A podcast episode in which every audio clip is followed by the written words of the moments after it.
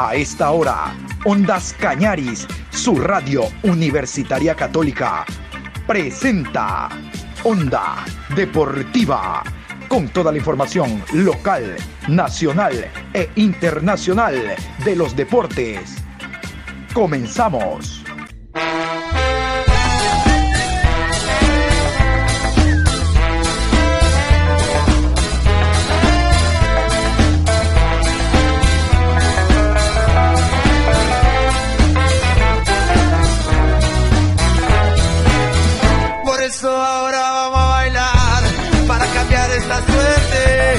Sabemos gambetear para ausentar la muerte. Vamos a bailar para cambiar esta suerte. Si sabemos gambetear para ausentar la muerte. Hola, ¿qué tal? Buenas tardes, Juan Pablo, ¿cómo está usted? Nosotros iniciando la programación Onda Deportiva. Hoy, miércoles 12 de enero, programa 885. Como decíamos en la mañana, vamos a dedicarle esta programación al conjunto del Barcelona, que ha hecho noticia no solo porque está trabajando desde el año anterior en los movimientos de pretemporada, recordar que Barcelona es el primer equipo, el primer cuadro ecuatoriano que se mueve a nivel internacional, hablando de eh, Copa Libertadores de América, fase 1. Barcelona enfrentará al Montevideo City Torque y es por eso que ya comenzaron los trabajos de pretemporada y el día de ayer se conoció oficialmente la incorporación de un nuevo jugador, el último de seis que permite extranjeros la Liga Pro. Hablamos del el jugador Leonay Sousa, ex volante central de el Plaza Colonia de Uruguay, es de origen brasileño, tiene unas características impresionantes que lo llevaron a ser no solo cada semana el mejor en su puesto en el fútbol uruguayo, sino en el contexto general el mejor jugador en esa posición en la Liga 2021 de la Asociación Uruguaya de Fútbol. Es por eso que nosotros hemos hecho contacto con su último director técnico, con el director técnico de Plaza Colonia. Hablamos del uruguayo Eduardo Espinel. Vamos a continuación a compartir esta nota que le realizamos al técnico Charrúa. Muy bien, a esta hora de la programación hacemos contacto con la República Oriental del Uruguay, concretamente con el profesor Eduardo Espinel. Él es director técnico del conjunto Plaza Colonia. A lo largo del día, acá en Guayaquil, han desfilado colegas uruguayos, incluso futbolistas, conociendo detalles y pormenores de Leonel Sousa, pero nosotros vamos directamente a quien lo dirigió en su momento. Antes de hablar del jugador, profesor, como conversábamos extra aire, deseándole que se encuentre bien de salud, ahora que este bicho nos ataca y no termina de irse. ¿Cómo me le va, profesor? Hola, hola, ¿qué tal? La verdad que es un placer poder dialogar con ustedes. Bueno, sí, cuidándonos un poco. Creo que, esto este, está muy complicado, pero bueno, hay que, como decía, fuera del micrófono, hay que saber convivir con esto. Eh, hay que hacer lo que se puede y bueno, lo que no se puede, realmente hay que cuidarse mucho y tratar de, de, no regalarse como decimos nosotros en el día a día. Pero bueno, acá estamos trabajando, este, cada uno lo suyo, eh, tratando de seguir adelante la vida pese a todo esto que está pasando. Sí, sí, acá en Ecuador decimos que esto parece serie de Netflix, ¿no? Parece que se va a acabar y sigue, y sale una nuevo, un nuevo brote, y sale una nueva pandemia.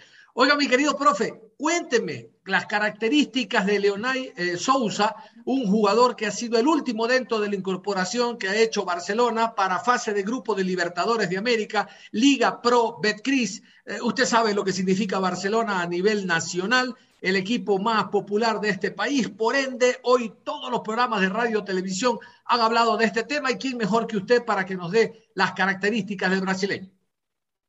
Sí, me imagino la repercusión que ha tenido. Este, conozco mucho a Barcelona porque he tenido eh, jugadores y, entrenadores que han estado por ahí, bueno, siempre contándonos este, todo lo que es el mundo Barcelona. Y bueno, me imagino, la verdad que para nosotros es una pérdida muy grande. Nosotros hemos venido trabajando con Leonay hace mucho tiempo, más de un año.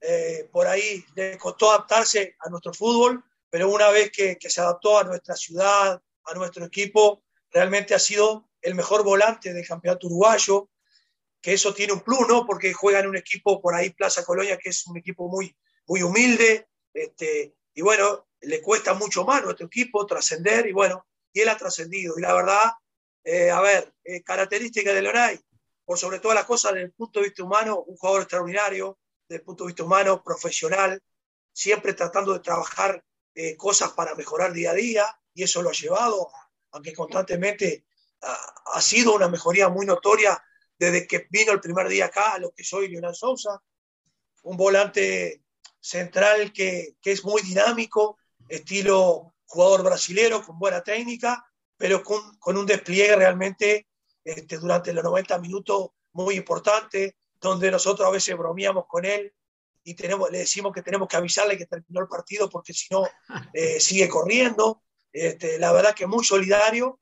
Y bueno, esa clase de volante que todo entrenador quiere tener, este, que es completo, ¿no? Porque a la hora de trabajar labura, trabaja mucho cuando no tenemos el balón, pero también a la hora de jugar y por ahí de soltarse al ataque, también tiene mucho, mucha dinámica y mucha técnica ¿no? para eso. Así que, a ver, este, por lo que uno sabe del fútbol ecuatoriano, por lo que uno sabe de, y que hemos mirado mucho el fútbol ecuatoriano fecha tras fecha, yo creo que no va a tener inconveniente para adaptarse rápidamente a lo que es el fútbol de ahí.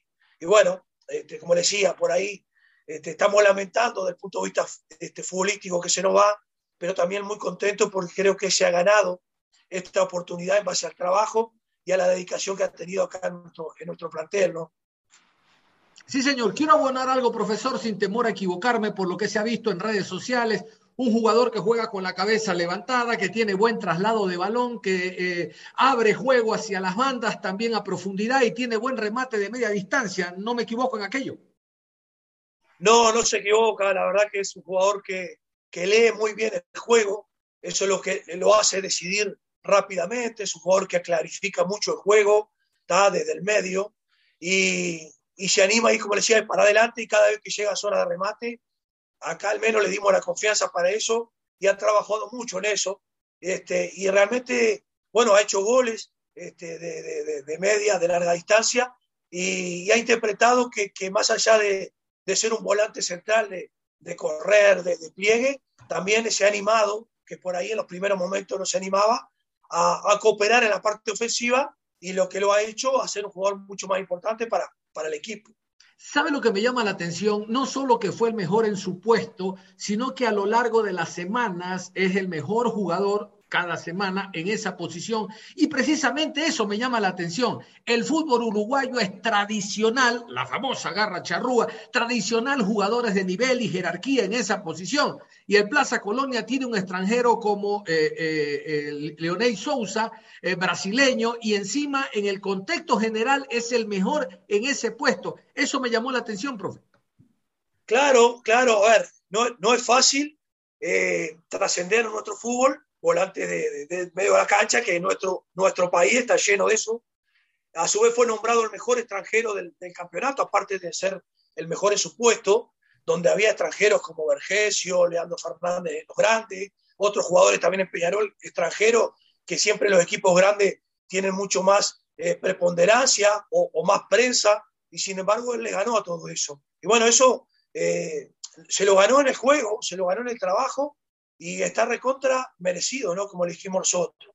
Y bueno, eso eh, es un plus que ha tenido, y bueno, no solamente Barcelona se, se, se, se, le dio la importancia para poderlo llevar, sino acá, por ejemplo, los dos cuadros grandes lo querían. Este, lo único que acá lo querían este, en un préstamo sin costo, y bueno, este, yo, eh, él precisaba y el club precisaba hacer un negocio que le sirviera a las dos partes, ¿no? Entonces, por ahí jugar en un equipo grande a él le serviría acá en Uruguay, pero si el club no recibía un, un rédito económico, tampoco era beneficioso. Y bueno, este, por eso Barcelona este, pudo hacer un buen negocio con el club y bueno, y se lo quedó quedando, se lo quedó este, llevando. Así que yo creo que todos esos méritos que ha tenido nuestro campeonato lo ha llevado este, a, a, estar hoy este, arreglando con un club tan grande de Sudamérica y no tengo duda que todavía no tiene techo, que va a seguir creciendo en la medida que eh, siga trabajando como, como ha trabajado hoy acá en nuestro club y que está trabajando todavía porque él está haciendo la pretemporada acá, está trabajando muy duro y seguramente allá le van a sacar mucho más rédito este, porque va a seguir creciendo, no tengo duda. Sí, señor. Profesor Eduardo Espinel, hablemos un poco de usted. Usted sabe que el fútbol suramericano está parado, Ecuador, Uruguay buscan cómo eh, incorporar jugadores, cuerpos técnicos y mire, algún momento tendríamos la suerte de que usted esté colaborando con nosotros. Hemos leído que como futbolista, entre otros equipos, jugó en, el equipo del Colonia, este, que fue defensa central, ahora es técnico de este equipo. ¿Nos puedes contar un poco sus características, priorizar la tenencia de balón, ser un poco de defensivo, digo, por la posición en la cual usted actuaba. Sí, poco pasa por ahí mi carrera. Hemos jugado siete años en este club. Este, hemos tenido alguna, después una experiencia en Chile, en Bolivia también como entrenador. Estuvimos cerca de poder andar en su tierra también, con algún equipo grande, porque hemos tenido la suerte acá de estar, de ser dos veces campeón en un equipo muy humilde en el 2016 y ahora en el 2021 pasado.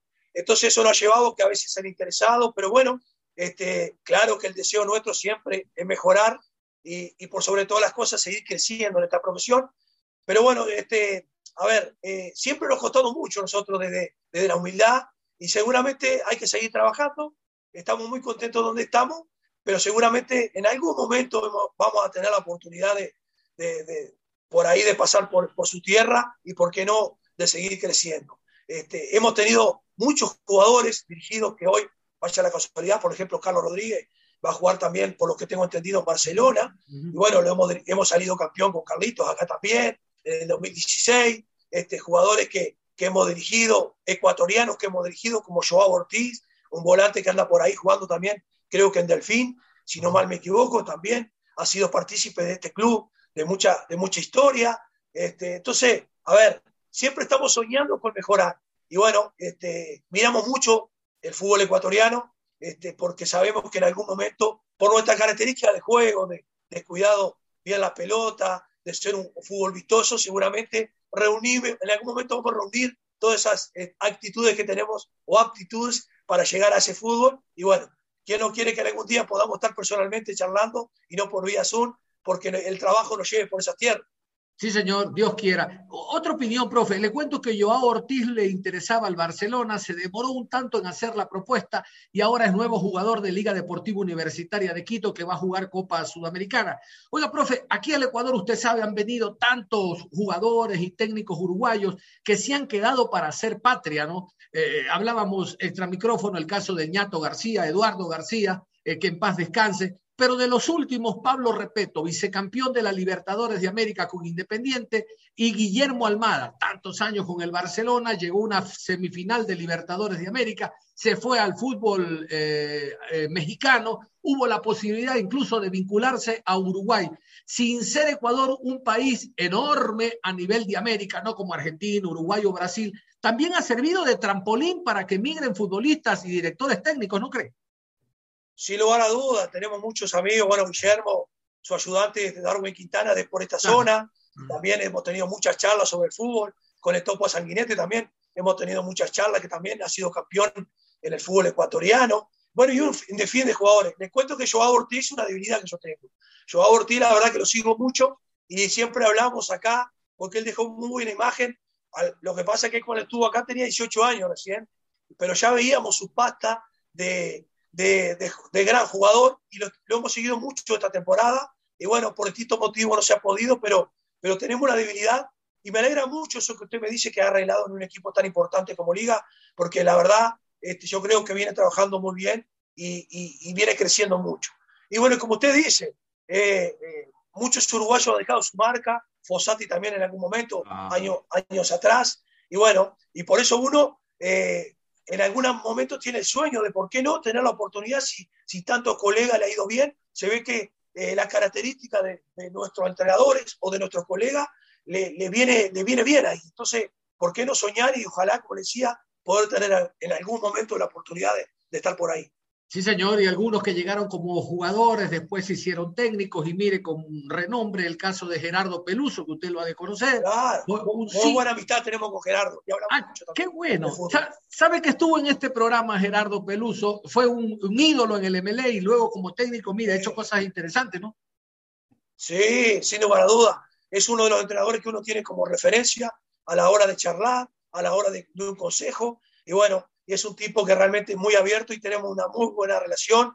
Y se imaginará que a la hora de charlar con él, si habrán pasado temas de, de, cuando estuvo por ahí. Entonces, por eso le digo que conocemos un poco y, y por eso que mi opinión de, decirle que Leonel Sosa no tengo duda que va, va a trascender ahí, es por eso, porque conozco la idiosincrasia del fútbol ecuatoriano, por, por, por todo lo que uno ha mamado y ha conversado con gente que ha pasado por ahí. Sí, señor. Un par de preguntas más, profe, para ir cerrando la nota y no abusar de la gentileza y del tiempo. No, por favor, estamos a la orden, estamos a la orden. Perfecto.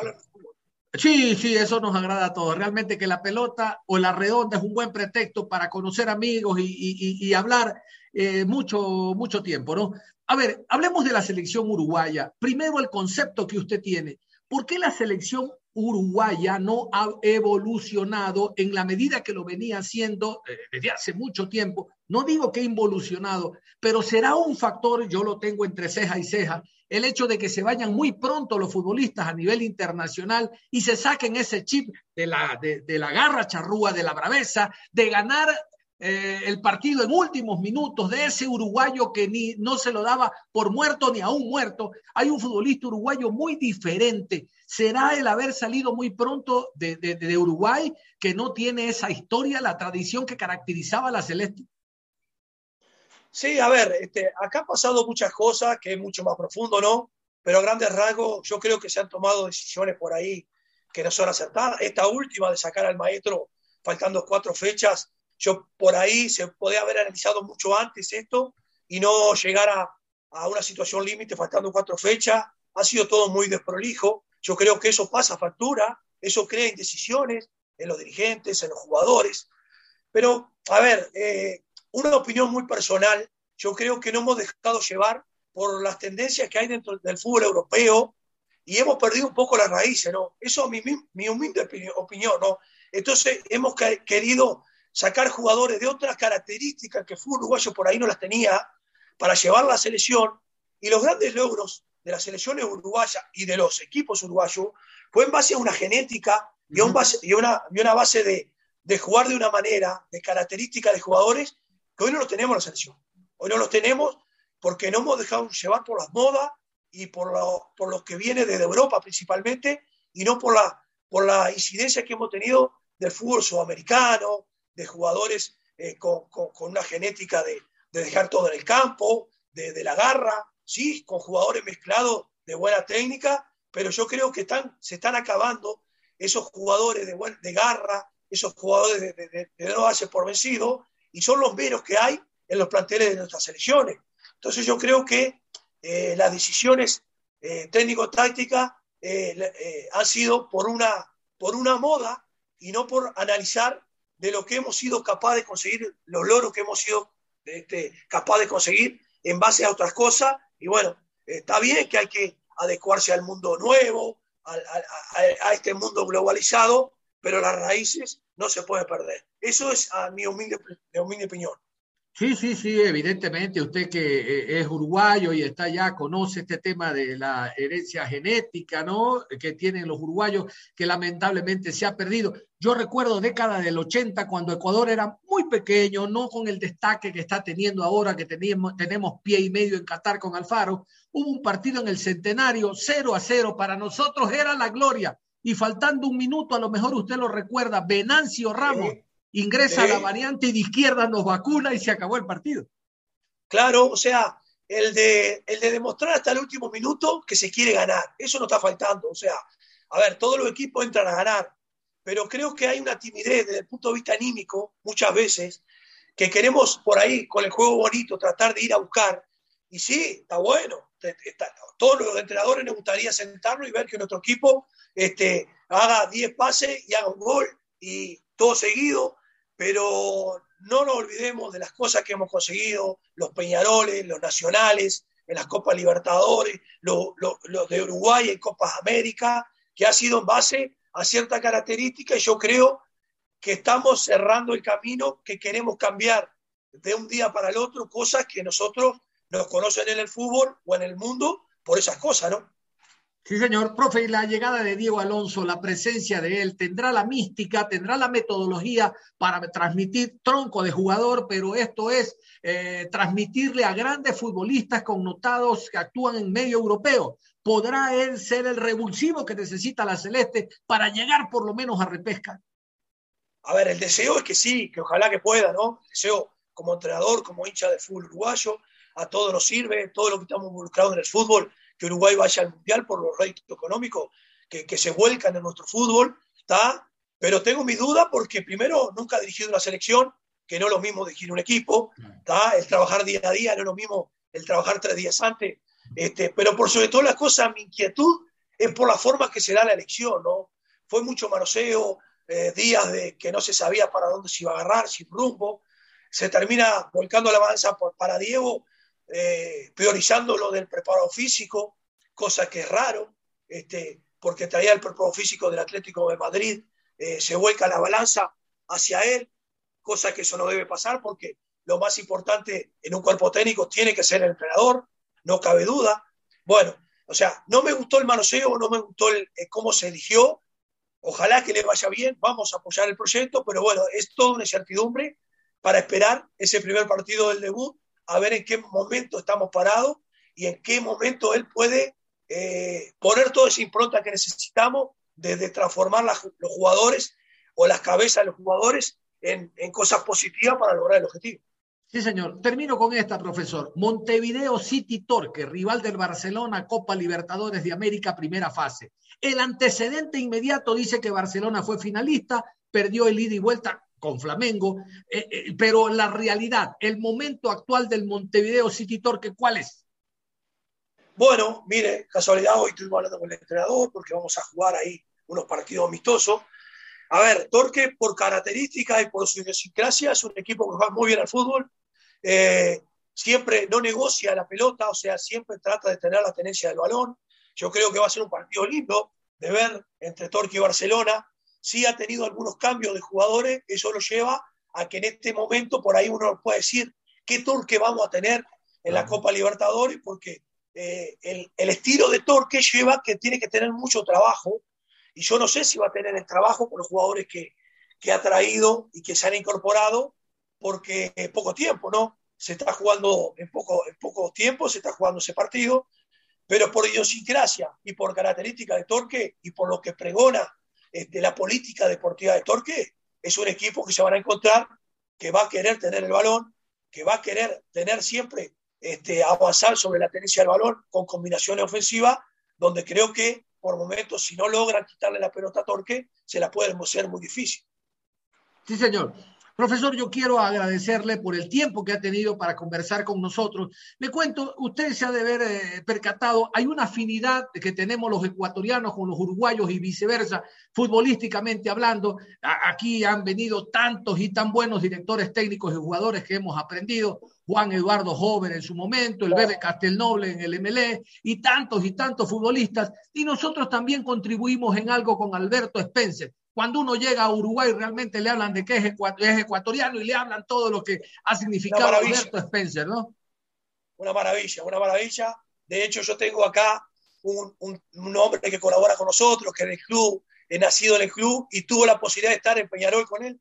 Y que un hombre de 77 años que nos habla permanentemente de aquella época y vaya si tiene anécdota de, de Alberto y nos cuenta muchísimas cosas y lo grandioso que era, ¿no?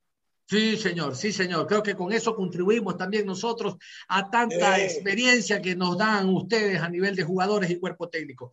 Don Eduardo, agradecerle por su tiempo. Dios quiera que a la brevedad posible lo tengamos por Guayaquil, por Ecuador, en algún equipo, ahora que nuestro fútbol a pasos pequeños, pero siempre hacia adelante está progresando. Y reitero, nos vemos ya en Qatar. Tenemos pie y medio. Falta tan poco que ojalá nuevamente lleguemos a esa cita ecuménica. Don Eduardo, usted en la parte final. Bueno, muchas gracias a ustedes por, la nota. Ni que hablar que estamos a la, orden por acá para lo que necesiten. Y bueno, ojalá nos encontremos, como le dije antes, este, y nos, podamos este, saludar, aunque sea de puño, porque ahora no se puede abrazar, pero bueno, este, lo mejor, lo mejor para Ecuador, vuelvo a repetir, es un fútbol que admiro mucho y admiro por su, por su crecimiento, como usted dice, a pasos lentos, pero crecimiento en fin. Y eso se trata esto de seguir este, permanentemente apostando eso, a crecer. Independiente del Valle es un equipo que, que se ha visto y ha demostrado, los equipos grandes, y bueno, y ahora el trabajo que está haciendo la selección con Alfaro es maravilloso, así que le deseo lo mejor siempre y ojalá que, que lleguen a ese gran objetivo que tienen de estar en Qatar para, para poderlo ver el Mundial desde la tele y poder apreciar su fútbol desde acá. Dios lo oiga, profesor. Muy amable. Onda Deportiva. Y antes de cerrar, ¿qué les parece si eh, combinamos toda esta información, no solo como escuchaban ustedes de Leonay Sousa, sino también del fútbol uruguayo y de lo que significa el Montevideo City Torque con la nómina del Barcelona. Tenemos entendido que prácticamente se cierra la nómina del Barcelona para el 2022. Por ahí estén, veremos si continúa o no el jugador Garcés de irse, debería incorporarse a otro delantero. Y el tema de Byron Castillo, que hasta hoy todavía sigue siendo jugador amarillo. Por eso a continuación en la nómina aparece el jugador guayasense. Vamos entonces con la nómina del Barcelona. Javier Burray, Víctor Mendoza, Álvaro Preciado, Wilson Ramírez, Byron Castillo, Pedro Velasco, Tito Valencia, Leonel Quiñones, Jonathan Perlaza, Darío Aymar, Paco Rodríguez, Lucas Sosa, Josué Quiñones, Víctor Carabalí, Michael Garcelén, Nixon Molina, Bruno Piñatares, Leonay Sousa, Emanuel Martínez, Adonis Preciado, Jan Montaño, Eric Castillo, Damián Díaz, Gabriel Cortés, Sergio López, Cristian Penilla, Stalin Caicedo, Gonzalo Mastriani y Carlos Garcés. Esta es la nómina entonces de el Barcelona para la temporada 2022. Reitero, si Carlos Garcés encuentra un equipo extranjero donde continuar su carrera, Barcelona se vería obligado a contratar un jugador en esa posición, delantero en punta. Ya tiene los seis cupos de extranjeros, el que venga tendrá que ser nacional, pero dígame usted, ¿dónde encuentra un jugador que esté actuando en suelo ecuatoriano de nivel, de nivel de Copa Libertadores, de nivel internacional para reforzar al Barcelona? Piense, piense. ¿Verdad que no hay? No. A nivel internacional, claro que existen, pero no creo que Barcelona tenga la solvencia económica actualmente para contratar a un jugador en esa posición, reitero, en el caso que el jugador Carlos Garcés se vaya, aunque particularmente creo que Barcelona, sin irse Garcés eh, y con la presencia de Maestriani, necesitaba un jugador en esa posición. Los números eh, son fáciles de revisar. En el año 2018 Garcés marcó 18 goles, en el 2000, a ver, en el 19 marcó 18 goles, en el 2020 marcó 15 goles y en el 2021 5 goles. Él ha ido a la baja, mientras que Maestriani el año anterior marcó 8 goles. Es decir, la delantera del Barcelona, Maestriani Garcés, el año anterior marcó 13 goles en 30 partidos. No, no, no, no. Se necesita reforzar esa zona de la defensa, aunque, de la delantera, aunque los directivos consideraron más oportuno un volante central, como el caso de Leonay eh, Sousa, que como les contábamos ya es nuevo jugador torero. Cerramos la información deportiva a esta hora de la tarde. Los invitamos a que continúen en sintonía de Ondas Cañaris. Ustedes y nosotros nos reencontramos en cuanto a la información deportiva en cualquier momento. Un abrazo. Para la